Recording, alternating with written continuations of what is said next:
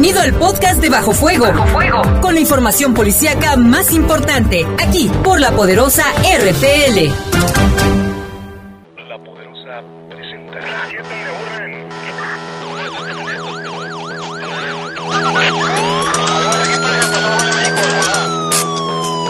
La poderosa, la poderosa presenta. Bajo Fuego, el noticiero policíaco de mayor audiencia en la región. Bajo Fuego. Notas, comentarios y más. Reporteros con amplia experiencia y profesionalismo trabajan para ti, para que escuches las noticias que te interesan. Que te interesan. En Bajo Fuego, tu opinión es importante. Bajo Fuego. Búscanos en Facebook como Bajo Fuego. Además, comunícate al 718 79 95 y 96. 718 79 95 y 96. Bajo Fuego. Comenzamos.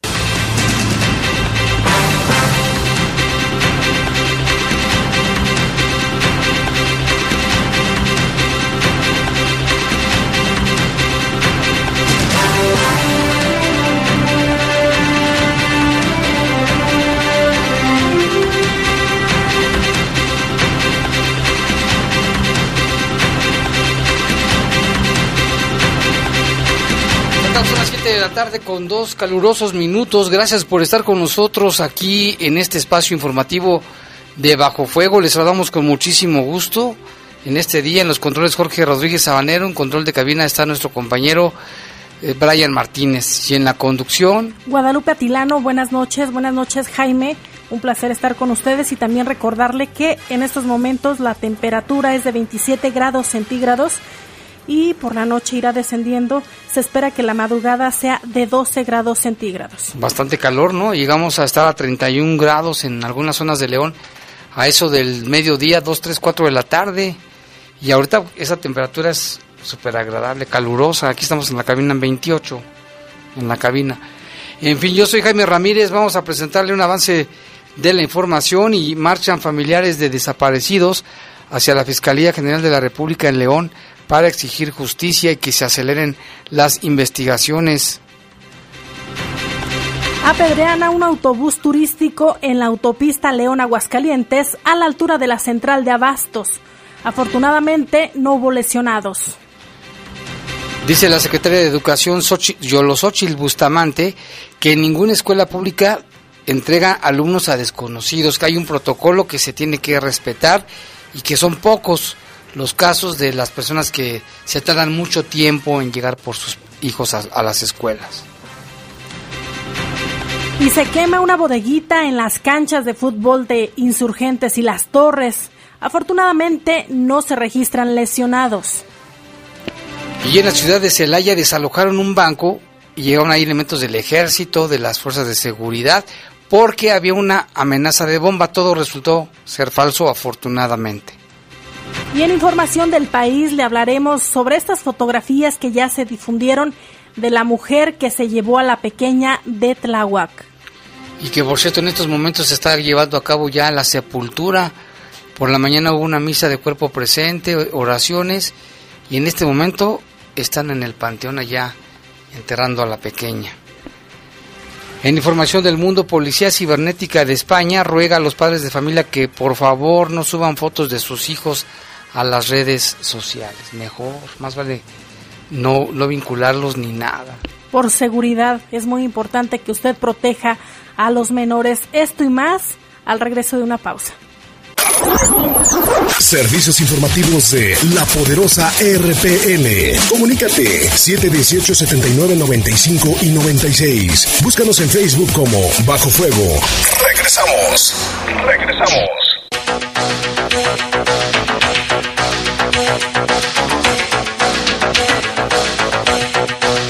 Son las 7 con 7 de la noche, tarde noche todavía, y mire, pensábamos que hasta este día íbamos limpios de ejecutados.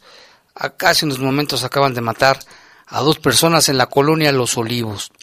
Le tendremos los detalles en el transcurso del programa de Bajo Fuego, pero miren nada más, con este serían los 57, el 57 homicidio hasta este día en el mes, en el violento mes de febrero. Vámonos con información del país. La Fiscalía General de Justicia de la Ciudad de México difundió este martes en redes sociales el retrato hablado de la mujer que presuntamente se llevó a Fátima de su escuela el pasado 11 de febrero. Algunas horas han pasado desde que las autoridades anunciaron que la pequeña fue encontrada sin vida y con signos de tortura en la alcaldía de Tláhuac e imágenes de una mujer que se llevó de la escuela ya comenzaron a circular. El retrato es de una mujer con cejas delineadas, pelo recogido con un chongo, boca mediana, ojos pequeños, cara redonda, con una edad de alrededor de 42 y 45 años. La Fiscalía Capitalina ofrece, le decíamos ayer, una recompensa de 2 millones de pesos para quien aporte información que lleve a la localización de esta mujer que aparece ya en el retrato hablado. Dio a conocer además un video donde se observa a esta mujer caminando con Fátima luego de que se la hubiera llevado de la escuela. Y bueno, pues muy lamentable quién sabe qué haya detrás, ¿eh? porque ya se han dicho ahora tantas cosas de la mamá, que, que padecía una, una, enfermedad y que la mamá hablaba de su, del ex esposo de su hija y que había asesinado a otras dos personas. En fin, vamos a ver este, en qué termina la investigación y ojalá, yo creo que se tienen que detener pronto a los responsables. ¿eh? Sí, también se habla de, eh, o se cuestiona también a la escuela el por qué entregaron a la pequeña a una mujer desconocida, pero también se habla de estos videos que se difunden, Jaime, donde se ve a la niña precisamente con esta mujer y donde la niña no va forcejeando, van incluso eh, como dialogando. Aquí sería la cuestión de qué es lo que va a pasar. Ya lo mencionábamos, una mujer entre 42 y 45 años de edad, y ya está el retrato hablado en las redes sociales. Si usted la ve, denúnciela ante las autoridades. Hay una recompensa de dos millones de pesos, pero más que la recompensa, esperamos yo creo que todos los mexicanos que se haga justicia. Sí, y fíjate que se parece a la mamá, ¿eh? tiene facciones muy parecidas a la mamá de la niña. O en fin, bueno, dicen que mucha gente de por ahí es muy parecida.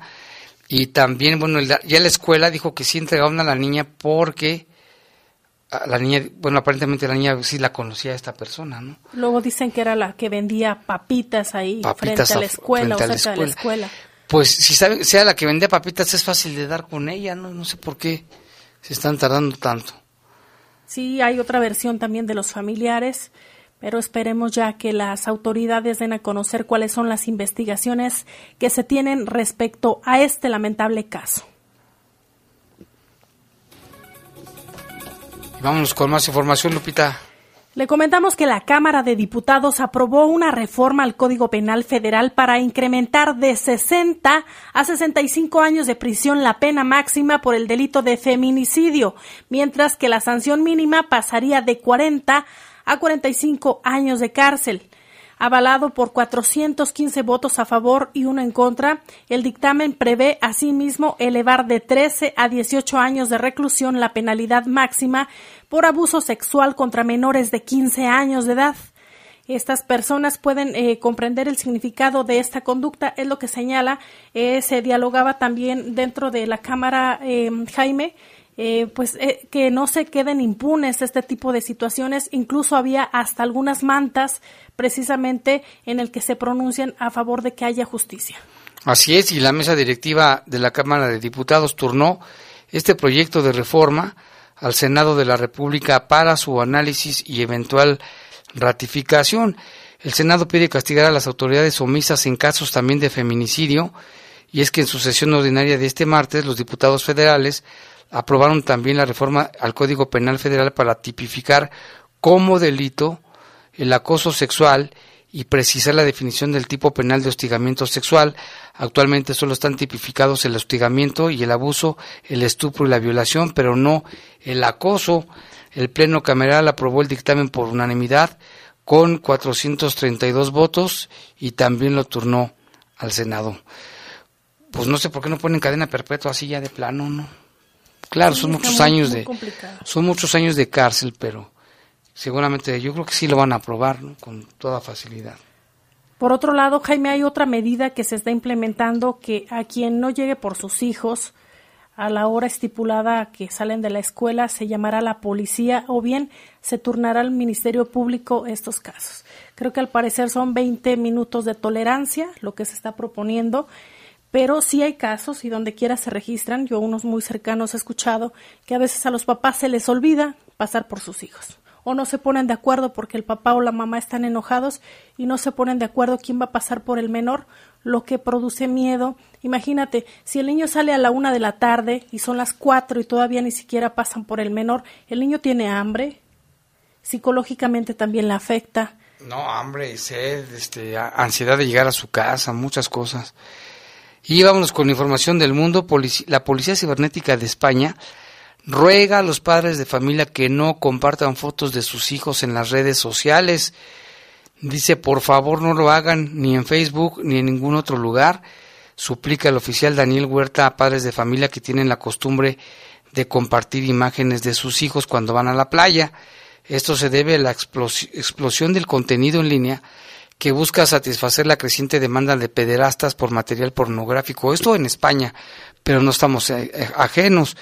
Daniel Huerta es subinspector de la sección de protección al menor de la Policía Nacional de España, pero dijo que esto no quiere decir que los, países, los padres de otros países deban hacer caso omiso.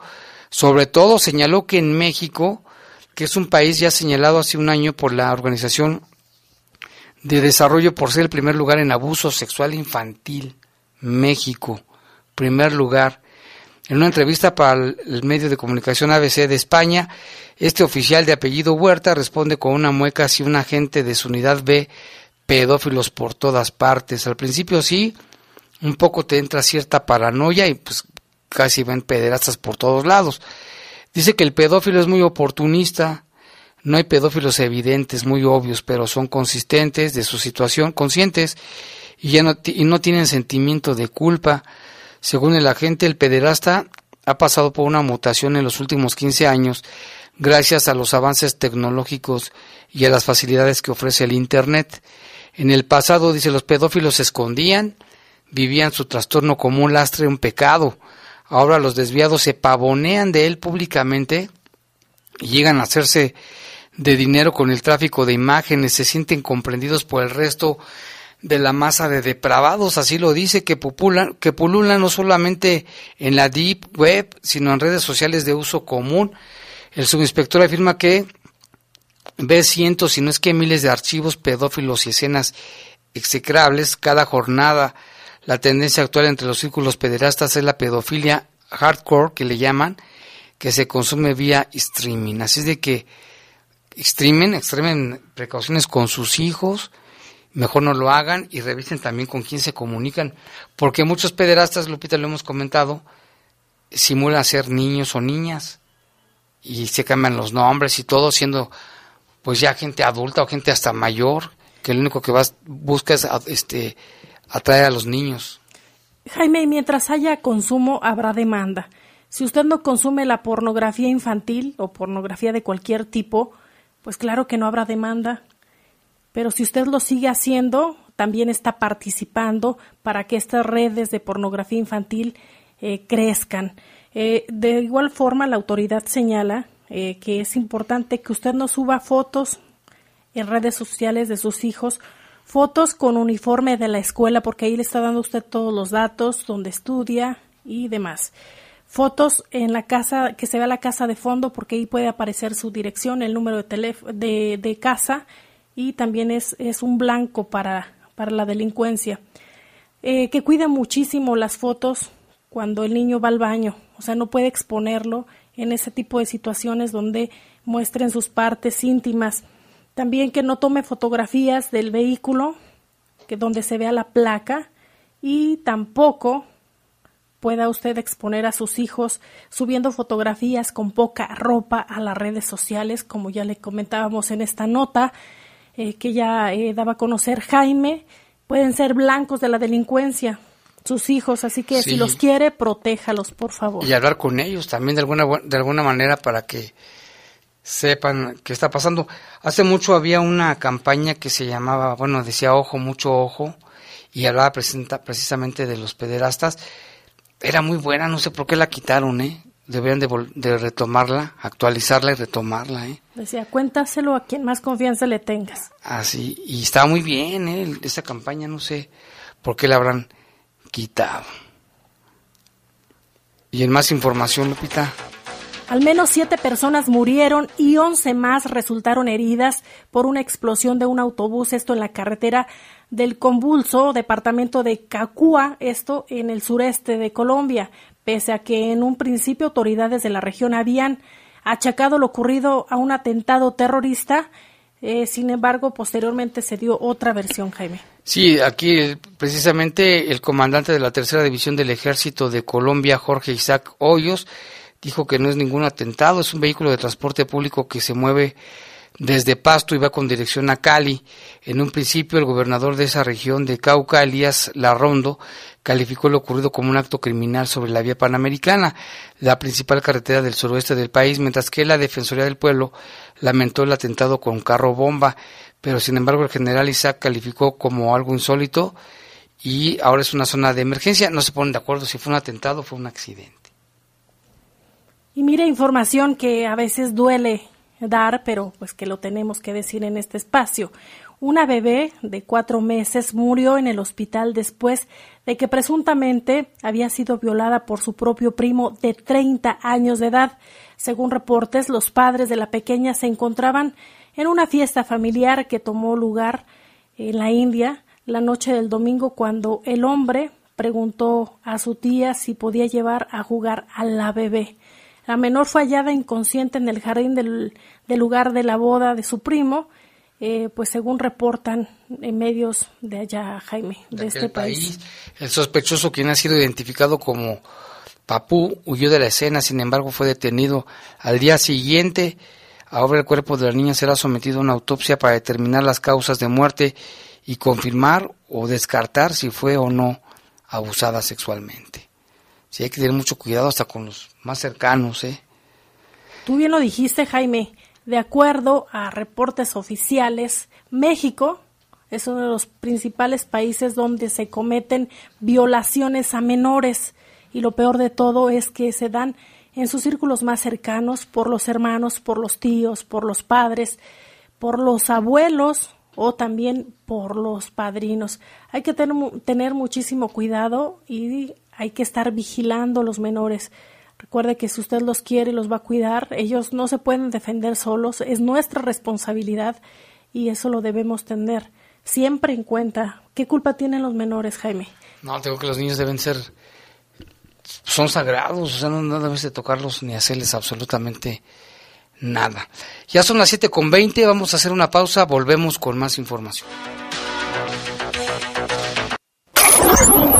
Servicios informativos de la poderosa RPL. Comunícate 718 79 95 y 96. Búscanos en Facebook como Bajo Fuego.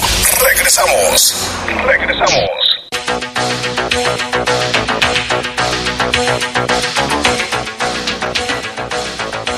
Ya son las 7 con 23 de la noche ya, noche. Y vámonos con información hablando de estos temas la Secretaria de Educación en el Estado, Yolosochitl Bustamante, dijo que en Guanajuato existen los protocolos para evitar que los niños se queden solos a la hora de la salida. Tenemos en Guanajuato y en las escuelas los protocolos necesarios. En este eh, caso del eh, desafortunado evento en la Ciudad de México, Aquí eh, el protocolo para la seguridad dentro de las escuelas implica que no se pueden dejar a los niños solos eh, al terminar las actividades de la escuela. Eh, las autoridades tienen que estar al pendiente de que padres de familia o tutores lleguen por los niños y no los pueden dejar hasta que alguien que tenga autoridad pueda recogerlos. Esto implica que si no se presentaran, la escuela tiene la responsabilidad de buscarlos para hacer que la criatura llegue a un lugar de seguridad para ella. Y bueno, afirmó la secretaria de, Educación que son esporádicos, dice, no son muchos los casos de que los padres de familia lleguen muy tarde por sus hijos. Señaló que si alguna escuela no cumple con este protocolo podría ser sancionada. En cuanto al tema de seguridad también, que se vive actualmente, pues sí, también reconoce que hay planteles donde se organizan padres de familia y maestros para cuidar la entrada y la salida de los alumnos. Y vamos con más información. Bueno, pues acá nos reportaron de que siguen apedreando camiones de turismo, autobuses de turismo en varias carreteras y aquí en León también. El día de antier, en la autopista León Aguascalientes, cerca de la central de Abastos, sujetos desconocidos, ya sabe usted, lanzaron una gigantesca piedra a un autobús que por suerte no provocó lesionados.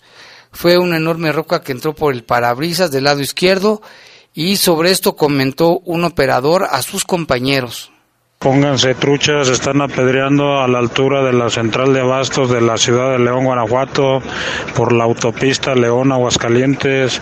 Acaban de apedrear a un compa de Tetur y le dañaron seriamente el parabrisas. Las piedras ingresaron al, al autobús. Tengan mucho cuidado, aplíquenle negativos por ahí, esa zona. Los que vengan sobre esa carretera, sobre la autopista, tengan mucha precaución. Bueno, el autobús, este, de acuerdo con el parte de la Policía de Caminos, dice el autobús número 3134 que salió a las 8.30 de la noche de Zacatecas con destino a León. Al circular por Hermanos Aldama a la altura de la central de Abastos, la unidad fue apedreada en el lado izquierdo del parabrisas atravesando el cristal y que no se reportaron lesionados. Hubo otro caso también ayer o antier, pero fue en Oaxaca, en Salina Cruz, y allí sí le dieron al chofer que se encontraba delicado de salud. Y bueno, también le platicábamos que hubo una manifestación de familiares de desaparecidos que se fueron caminando desde el Parque Juárez hasta la delegación de la Fiscalía General de la República aquí en León sobre el Boulevard Hermanos Aldama. Tenemos la información con Iván Rivera. Hola, ¿qué tal amigos de La Poderosa? Muy buenas noches. Soy Iván Rivera. Me encuentro todavía aquí en las instalaciones de la Fiscalía, donde hace aproximadamente 40 minutos ya ingresaron familiares de estas personas, de los desaparecidos, ya ingresaron sus familiares a hablar con personal de la Fiscalía. Tuvimos oportunidad de entrar a lo que es la sala de espera y esas personas pues ingresaron a un aula donde están, están siendo atendidos ya por personal de la Fiscalía General de Justicia del Estado, la región A, este edificio que es conocido hacia la salida Cuerámaro sobre el Boulevard Hermanos Aldama. Probablemente cerca de las 4 y 20 de la tarde comenzó este recorrido, este caminar desde el Parque Juárez. El contingente tomó una parte, una parte mínima de la calle Independencia. Posteriormente se incorporaron a Timoteo Lozano y Tránsito Municipal los derivó hacia Avenida La Pompa. Ya de Avenida La Pompa pues toparon con Boulevard Hermanos Aldama, que ese era el objetivo principal, y continuaron su recorrido. Estuvimos viendo que hay personas que vienen originarias de San Luis de la Paz, diversos colectivos que integran esta, esta marcha, esta marcha pacífica. Hay personas que comentaban que tienen familiares desaparecidos desde el 2008 y la exigencia, la exigencia que tienen hacia las autoridades estatales es precisamente que, que se resuelvan estos casos. Ya en, este, en estos momentos pues ya bastantes años de algunos casos que no se han resuelto, que no hay avances en la investigación. La queja general de la gente es que inclusive pues las autoridades no los reciben, no los atienden como se deben y dicen que, que incluso les es bastante triste que las autoridades de cierta manera no se sensibilizan eh, con respecto a estos temas. Todavía la gente está esperando aquí a, los, a los familiares hay que, hay que hacer esta mención que no todas las personas entraron porque el aula no es tan grande, entonces entraron pues algunos, algunos pocos y los demás eh, están esperando a que salgan sus representantes porque tienen representantes legales para que en conjunto puedan dar pues ya una entrevista y nos mencionen qué es lo que pasó y bueno, se los daremos a conocer aquí a través de Bajo Fuego. Yo me despido, me mantengo muy al pendiente aquí en este lugar y también de otras noticias. Pues ahí está la información, estaremos al pendiente después de qué, qué respuesta les dieron los que lograron entrar ahí y también a ver si nos dijo Iván que nos iba a pasar algunas entrevistas. En otra información, vámonos hasta Celaya porque esta tarde, a las 4 de la tarde, fueron ejecutadas dos personas. Esto fue en la comunidad de San Juan de la Vega, donde según testigos las víctimas que no están identificadas conversaban cuando llegaron los agresores y les dispararon. Luego de que cometieron el doble crimen, se dieron a la fuga sin que los testigos pudieran precisar detalles. Minutos más tarde llegaron peritos de la Fiscalía General para levantar indicios que permitieran integrar las carpetas de investigación. Los cuerpos fueron llevados a las instalaciones del Servicio Médico Forense allá en Celaya, una ciudad también con mucha violencia. Así es, y también le comentamos que a través de la cuenta de Twitter, eh, arroba Vialidad León y también arroba Protección Civil León, eh, se, dio a conocer eh, que la autoridad atendió un incendio registrado en las canchas de fútbol ubicadas en el Boulevard Paseo de los Insurgentes, casi con Juan Alonso de Torres en Lomas del Campestre. Afortunadamente, señala la autoridad, no hubo lesionados. Y tenemos reportes del auditorio, vamos a darle lectura a algunos de ellos. Acá nos están reportando, eh, gracias a toda la gente que se comunica a través del 477-147-1100. Y tenemos aquí más información. Resulta que dice, bueno, que nos están reportando? En la calle Asteroides, en la colonia de los Olivos, hay dos ejecutados más. Hay un operativo en la zona. Sí, ya nuestro compañero Lalo Tapia se encuentra por ahí. Y también nos estaban reportando que al parecer hay otro en el Guaje. Aquí también nos llaman, dice, muy buena tarde, yo creo que los culpables de las muertes, tráfico de delincuencia son las autoridades, jueces, juzgados, policías estatales y municipales en complicidad con políticos. Las marchas y manifestaciones deberían de ser en casa de los servidores públicos corruptos y cómplices y traidores. También acá nos llama nos llama, este, nos llaman, dice la señora Gaby, escuchando el noticiero como todos los días. Saludos a Lupita y que tengan muy bonita noche. Y como siempre, muy bueno el programa. Extraña el programa, se extraña el programa del poder de la respuesta. Muchas gracias. No, va a ver que vamos a, a retomarlo después. También aquí nos dicen buenas noches, saludos aquí descansando en casa. Por favor, manda saludos a la colonia Bellavista de parte de Cristóbal. Él nos está hablando desde Toledo, Ohio, en Estados Unidos.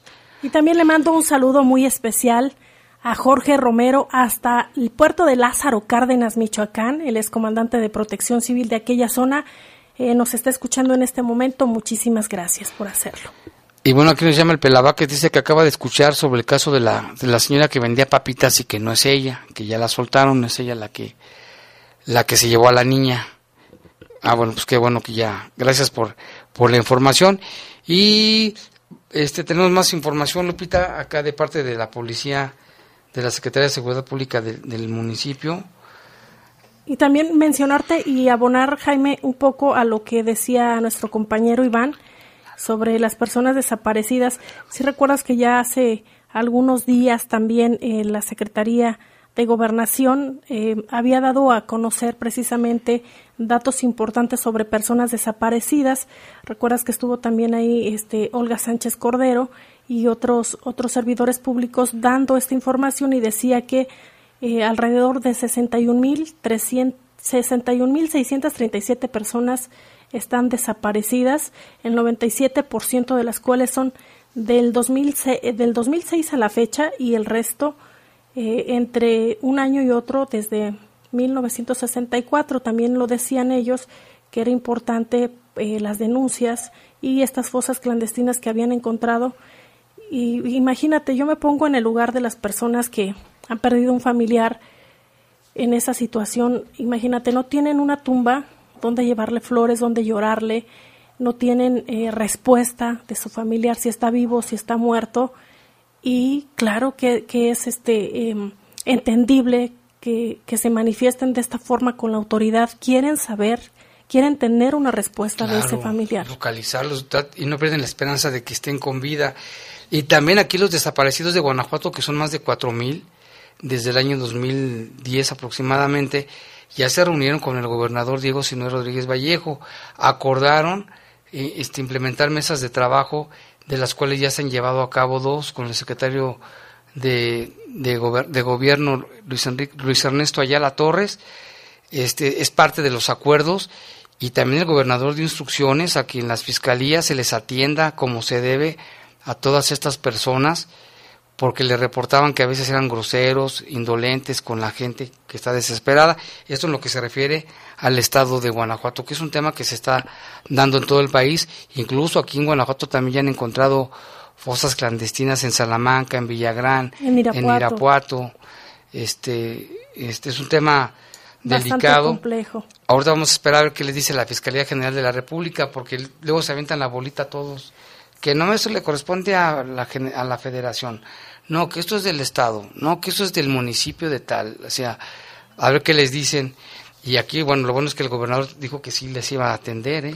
De hecho, de, se hablaba que en los primeros 13 meses de gobierno del presidente Andrés Manuel López Obrador, que fue del primero de diciembre del 2018 al 31 de diciembre del 2019, señala que hubo 5.184 personas desaparecidas, aunque las denuncias fueron 9.164 y se encontraron 342 personas sin vida, mientras que 3.638 estaban vivas.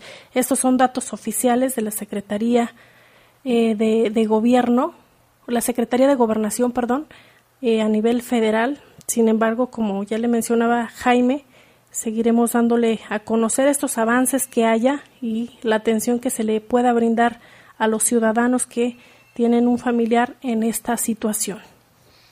Sí, lo que corresponde a Guanajuato, precisamente la Comisión Nacional de Búsqueda de Personas señalaba que hay problema con la actualización de datos porque no hay un registro fiel.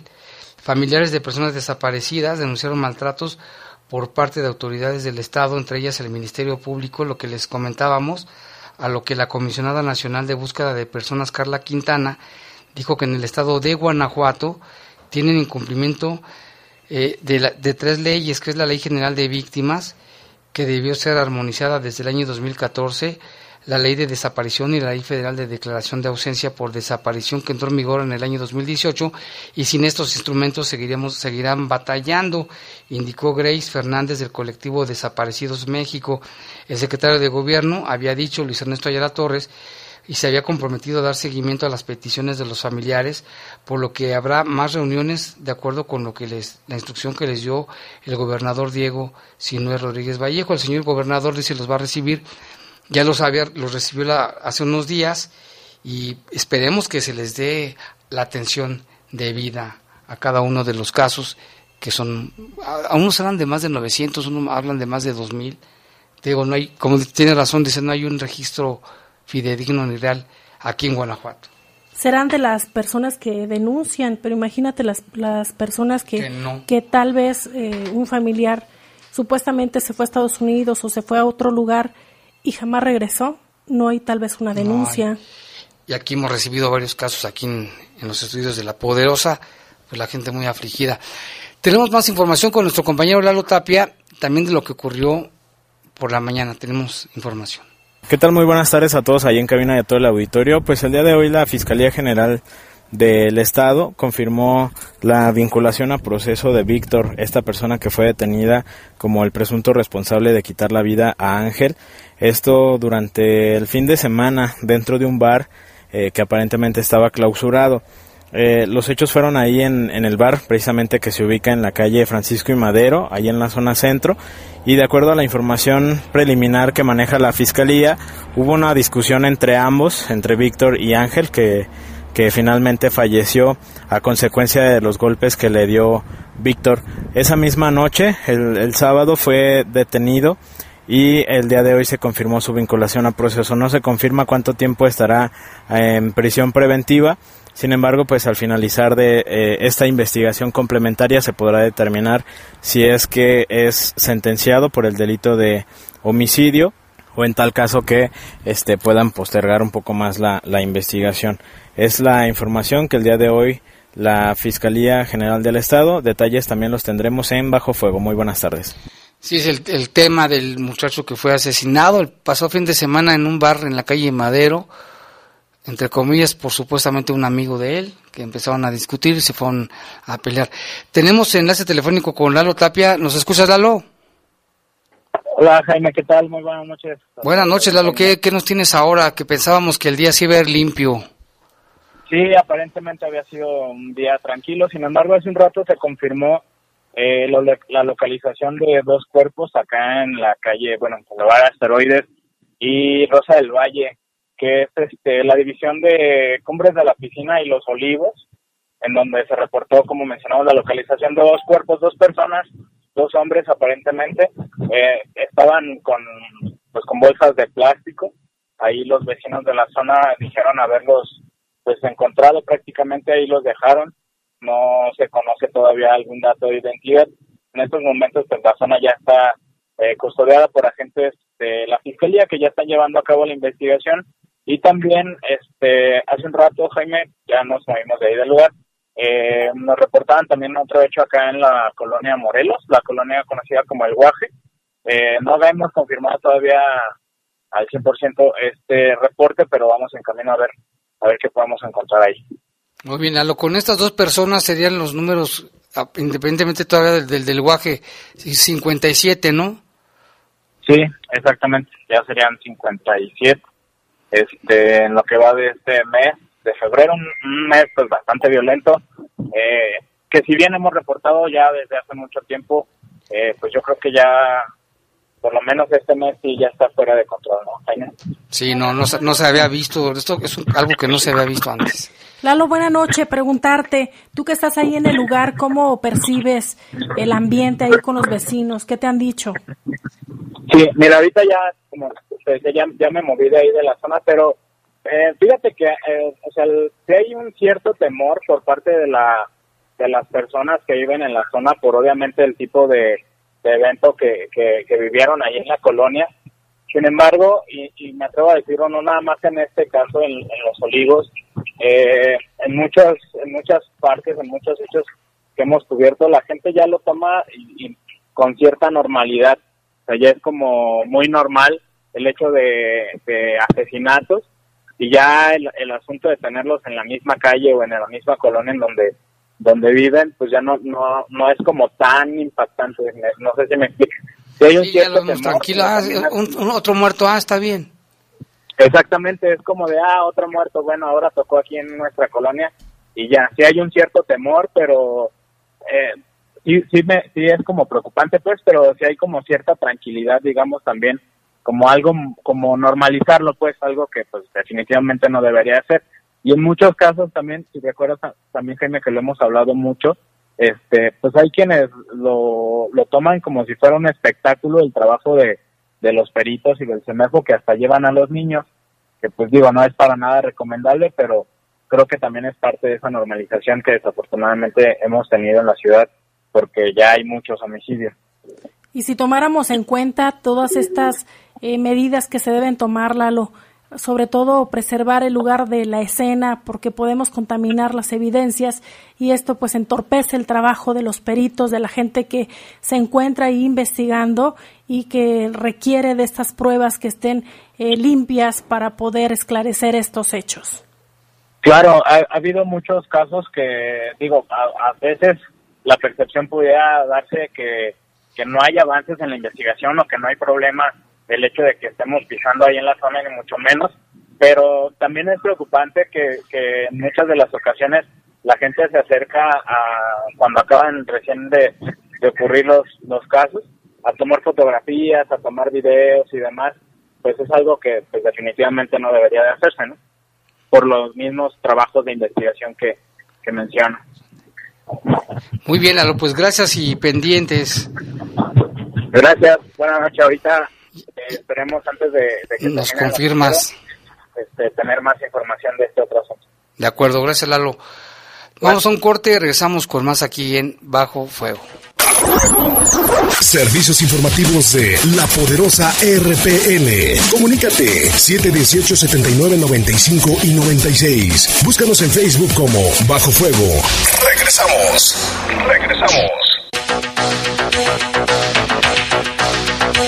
7 con 45, bueno, tenemos reportes. Dice, yo lo único que veo es que mes con mes se rompe el récord de asesinatos aquí en León. Por el mero menos insisten que es una ciudad segura. La verdad no le encuentro lógica.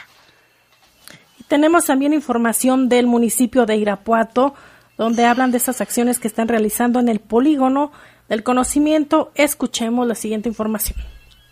Acciones en materia de seguridad, prevención y mejoramiento en servicios públicos son algunos de los compromisos que ha cumplido el gobierno de Irapuato con estudiantes y habitantes del polígono del conocimiento.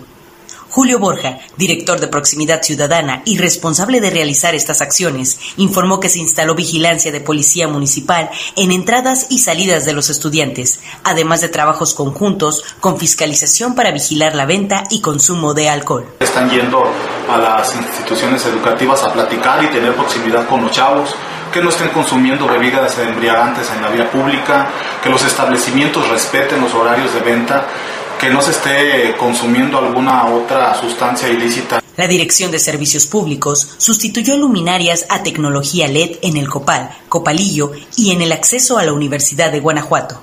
Además, el Instituto de las Mujeres Irapuatenses impartió charlas a estudiantes en temas como violencia y perspectiva de género. Bueno, esta, esta información de Irapuato, qué bueno que se hagan acciones en favor de la de la seguridad de los ciudadanos. Y bueno, en este momento ya está aquí nuestro compañero. ¿Qué onda? ¿Cómo están? Ya estamos aquí en la ciudad donde tiene más asesinatos. ¡Uh! Pues sí, ya qué onda. Pero no Somos de primera. Ay. No festejéis. Bueno, no importa, hombre. Pues estamos, tenemos que estar animados. Ac- Acércate al micrófono. Ok, bueno, John. Lennon. Uno, dos, tres. Se parece a- un, se tres parece a John. Lennon, el iguano. Bueno, pues eh, bueno, no es festejar. Pues es que hay que, ta- hay que echar el ánimo, ¿no? Sí, O sea, no, Es que pues, pues ya la, ya lo- ya lo la vemos. federación les vale y todos los demás, pues bueno, ¿qué vamos Ya a lo hacer? vemos con naturalidad. No, pues es que cada día lo ves por Telegram, te llega ya el récord y ya vas viendo cómo está todo. Y pues nomás hay que celebrar. Yo por eso estoy alegre, porque hay que celebrar la vida de cada día que tengo. O sea, eso, Sí, eso. cada ahorita día. cada día, ahora sí tenemos que celebrarlo en grande, porque uno Ya- no ya- sabe y vivirlo al máximo. Sí, vivirlo al máximo y todo, pues mientras las autoridades deben de hacer, pero pues ya saben, hay que ejercer nuestra fuerza con el voto y ejercer este con las redes y todo, pues que hagan su chamba y ya, nada más. Y, y con eso, pues eh, entra todo, ¿no? Entonces, tanto para los humanos como para los animales necesitamos que cumplan su chamba, porque Ah, es lo que te iba a es importante. Entonces, ya estamos aquí en la, el poder de las mascotas.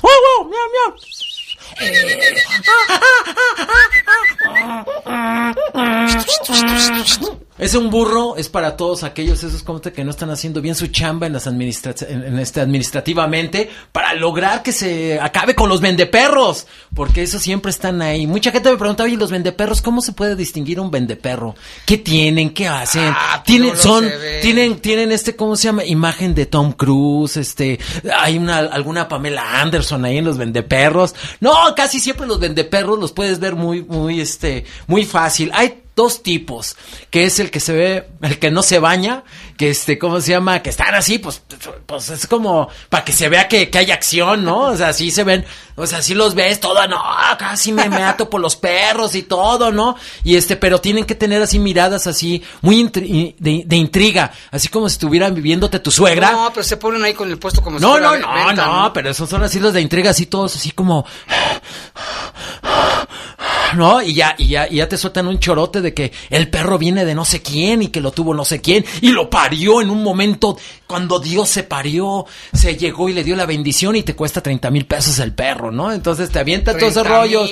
Sí, 30 mil, hay para todos sabores, ¿no? Entonces, este, pero casi siempre te, se ven así malosos estas personas, ¿sí? No te dan buena vibra y siempre, eh, eh, dependiendo, por ejemplo, como el Parque Panorama, pues son bien creativos, ¿no? Que hacen, ah, voy a llevar a mis hijos para que se inicien en el negocio de los vendeperros. Entonces, este, llevan a sus hijos y cuando se acercan los de comercialización, si van, pues, este, ahí llegan y dicen, están jugando, saqué a mis perros a jugar. No, que yo no estoy vendiendo perros. No pueden. El 14 de febrero llegaron los de comercialización y levantaron a todos los de los peluches, las flores, los regalos, todos. Y los pobres vendedores lloraron porque les llevaban su mercancía. Pero los vendeperros nada más con diciendo, yo estaba paseando a mi perro que, que saliera a cagar. No más, no, no, no, no estoy vendiendo. Y se salvan. No hay manera. Entonces los dejan. ¿Sabes pero cuándo, cuándo se va a acabar eso? El día que no les compren. bueno, cuando no les compren y cuando no estén, este, ¿cómo se llama? Pues ya sabes, siempre hay mochadas. A alguien le dan mochadas. Mientras nadie los el día que no les compren, no, ya se van a Pero la gente va a ser importante que no le compre, pero pues necesitamos, para que no le compren, necesitamos que nuestras autoridades saquen unos espectaculares grandes con gente, gente bien referente que les diga, no compres un perro porque estás haciendo el mal y todo eso. Que sepan que al, al comprar un perro, pues están, están como está promoviendo la prostitución, lugares insalubres, o sea, que los perros se mueran, o sea, y también ahorita, si se están dando cuenta, este, el robo de perros va a la alza, entonces, también es eso, o sea, en León o en la Ciudad de México. en León, no, no, no, en León. O sea, la gente así es bien fácil. Si tú tienes a tu perro, ¿cómo te dice? tu perro lo dejas ahí en la, en, en la cochera, ¿no? Tú piensas que va a estar bien seguro. Los vendeperros están llegando, ya no los ladrones, ahora los vendeperros llegan y empiezan a relacionarse con tu perro. Llevan comida, lo tratan. Es una inversión como de varios días en lo que ya se deja todo, en lo que van viendo cómo pueden sacarlo. Entonces normalmente luego la gente se confía. Aguas con eso. ¿Cuántos Este, casos conoces? Ahorita hay más de 15 y en dos menos de dos semanas. Entonces, este, y hay de todos sabores, pero entonces que checan. en moto que ahí llevan al perro en moto. Sí, entonces es, pero pues puede ser gente normal, pero el punto es de que ahorita ya andan robando los perros. Entonces, ojo, tienen que tener esterilizado su perro. Con eso, si ya lo esterilizan, ya ayudan a que no se lo roben. Pero ojo, no dejen a sus perros solos. Ahorita ya de dejarlo en la cochera, van a convencerlos, traen comida buena y todo. A, a- a lo mejor comida que tú ni buena les das. Entonces ellos ya están bien preparados y se los van a llevar porque es una inversión. O sea, se llevan al perro y lo pueden vender en más de tres mil, Hay todo. que denunciar. ¿no? Entonces, pues sí, pero la bronca es nuestras leyes. ¿Y dónde está? ¿Dónde está el robo? ¿Dónde? ¿Qué onda? ¿Hay videos o qué onda? Pero también es importante lo que tú mencionabas. Hay personas que ni siquiera cuidan a sus hijos. Sí. ¿Tú crees que van a cuidar no, a los no, pues, perros? menos, o sea. Aparte. No, no, entonces pues está cañón, entonces para que se pongan. Y luego ya tenemos también el vendeperro ocasional. Ese cuál puede ser, puede ser Puede ser tú el que estás escuchando, puede ser un vendeperro ocasional. O sea, ¿por qué? Porque es el de que ya tuvo, tuvo perritos, mi perrita. Ay, como soy bien creativo, soy bien inteligente, no la, no la mandé a esterilizar. Entonces, pues dicen, pues vamos a sacar dinero, ¿no? Y entonces se ponen aquí en la, se ponen en Panorama, en el Campestre, se ponen en La Pulga, se ponen en Zapal y están compitiendo con la mafia, casi como diría nuestro presidente, la mafia del poder de los vendeperros. Se compiten con ellos, ¿no? Pero son los ocasionales, o sea, gente acomodada y todo, pues vamos a sacar un dinerito, ¿no? Pues para la para para para para el Six, ¿no? O sea, vamos a sacar todo eso. Six. Y entonces ahí los venden, se ponen y, y ellos están. Y, lo- y los dos, igualmente, la bronca es de que uno no sabe de dónde viene el perro, qué enfermedades tiene, qué es lo que trae. Te pueden, ninguno de estos vendeperros te va a dar este la cartilla de vacunación, no te va a dar nada. No, te- no, no, pues pone, pues sí, pedigrí te va a dar, te va a dar salpullido también. Y el, y el perro que te van a dar puede ser que se muera eh, inmediatamente, o en unos meses, o en menos de, o en unas semanas, porque son como bombas de tiempo. Y seguim, y, y desgraciadamente, al, al estar comprándoles, siguen promoviendo de que esta gente siga existiendo. Y mientras no nosotros no denunciemos. También dígales a sus familias, o sea, sin miedo, cuando alguien compre, dígales de cosas, o sea, sin miedo, escúpanles, perdón. Ay, sí. Bueno, no, no les escupan. Denles lengüetazos para que les dé miedo. Por cada perro que compraste te voy a dar lengüetazos en la cara. Pero sí, o sea, hagan, hagan sentir mal a sus familias que compren perros porque es mal. Es como, ¿ustedes se atreverían a comprar un hijo? Pues no, ¿verdad? No compran. Lo hacen de la manera normal y todo. Y a los perros, ¿cómo es la manera normal para tener un perro en casa? Pues hay que adoptarlos con la gente que hace adoptones rescatistas o con el Centro de Control y Bienestar Animal. Entonces, pónganse las pilas, díganle no a los vendeperros, por favor, es en serio. Y acuérdense que este va a haber más adoptones, entonces vendeperros, pues les vamos a ir quitando espacio, perdón que lo diga, pero les vamos a ir quitando espacio porque necesitamos que la ciudad sea pet friendly y esperemos que haya más este, acciones y que los de comercialización se pongan todas las pilas y que sean nuestros héroes, que lleguen y los multen, porque hay dinero ahí, o sea, les pueden multar y es dinero para nuestro ayuntamiento. Claro. O sea, yo digo, oye, pues los pueden multar y hay mucho dinero. Y pues bueno, oigan, también, ¿qué pasó? No, sí que le... Ah, no, nada más, este, ahorita mi celular, pues como ya no tengo dinero, pues no puedo comprar uno más bueno, pero se ya falló, pero, este, les quiero decir que, este, ¿cómo se llama? Se está pidiendo, eh, sangre para la rescatista Reina Ávila, entonces, por favor, si pueden, este, ¿cómo se llama? En un ratito por el Facebook de La Poderosa y la, también el Twitter, vamos a compartir el teléfono. Si quieren donar sangre ahorita, una rescatista está pidiendo ayuda, la está pasando muy mal, necesita sangre, le están haciendo hemodiálisis, entonces, ¿Qué este. tipo de sangre? La que sea ya, ¿Y o sea, ahorita ya se las cambian. ¿Cuántos? No, pues ahorita, pues el que caiga ya. O sea, yo, yo, yo nomás ahorita me, me, me desintoxico y ya pues conmigo. Ahí pueden este, ahí este, a mi face y les ya les paso la, la información. Yo también voy a donar. Entonces podemos donar. Aparte, hay que recordar esta, la, pues digo, o sea, a veces no pensamos también en, nuestra- en nuestros conocidos o algo que cuando piden sangre, nadie luego, es que no, es que me chiveo, es que no, es que Ah, se me sí, frunce, no sé qué, qué tal, que no sé qué, que me zurro, no sé qué. Donen sangre, por favor. Pueden hacerlo. Yo ahorita, yo normalmente ando donando mínimo dos al año y este, desde los 18 años lo hago. Entonces, Ah, hágalo, no pasa nada, no pasa nada en su vida si donan sangre. Lo que van a hacer es dar vida a más gente que la necesita. Y esta rescatista la necesita. Reina Ávila necesita sangre. Entonces, en un ratito pasamos la información. Disculpen las molestias, pero fue técnicas de mi celular. Y pues bueno, y les recuerdo este, ¿cómo se llama? Que hay de adoptones. Este, el 8 de, de marzo va a ser en el adoptón del, de Soriana Malecón. Este, ahí con los perritos de San 8 Juan de, marzo. Abajo, sí, y en San Juan de Abajo, a final, eh, eh, puede ser que para final de mes, de febrero, vaya a haber uno en, en, en San Juan de Dios. Entonces, para que se pongan las pilas, y pues bueno, y también un saludo a los de todos los de, al chofer y a la oruga que me trajo del 600, 622 de la ruta X11. No me vieron ni nada, pero pues los quiero saludar.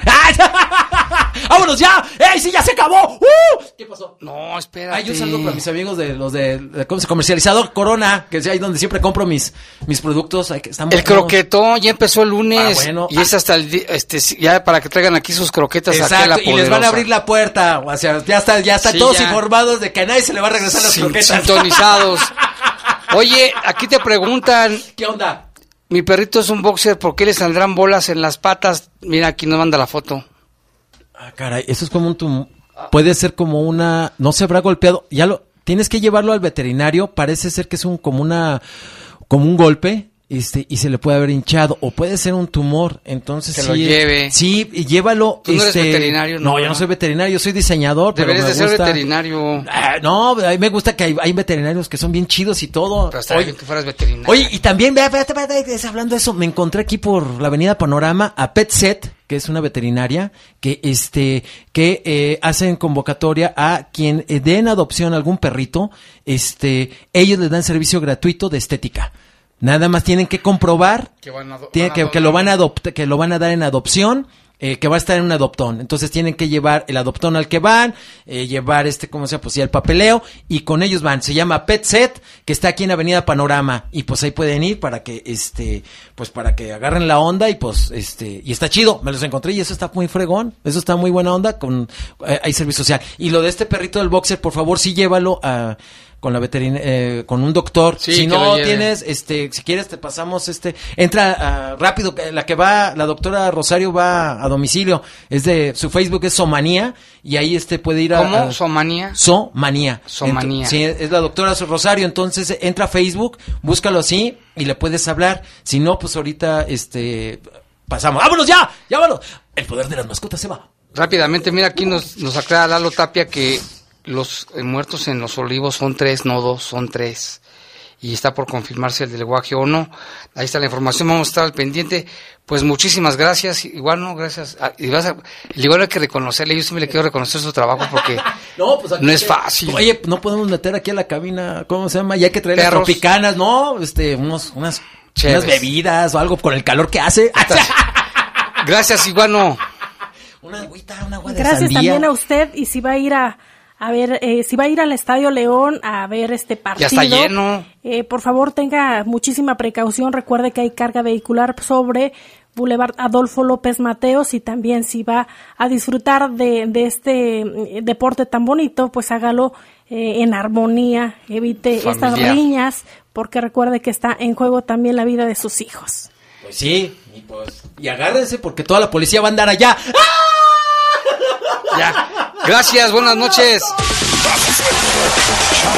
Hasta aquí, los sucesos policíacos más importantes de Bajo Fuego. Bajo Fuego.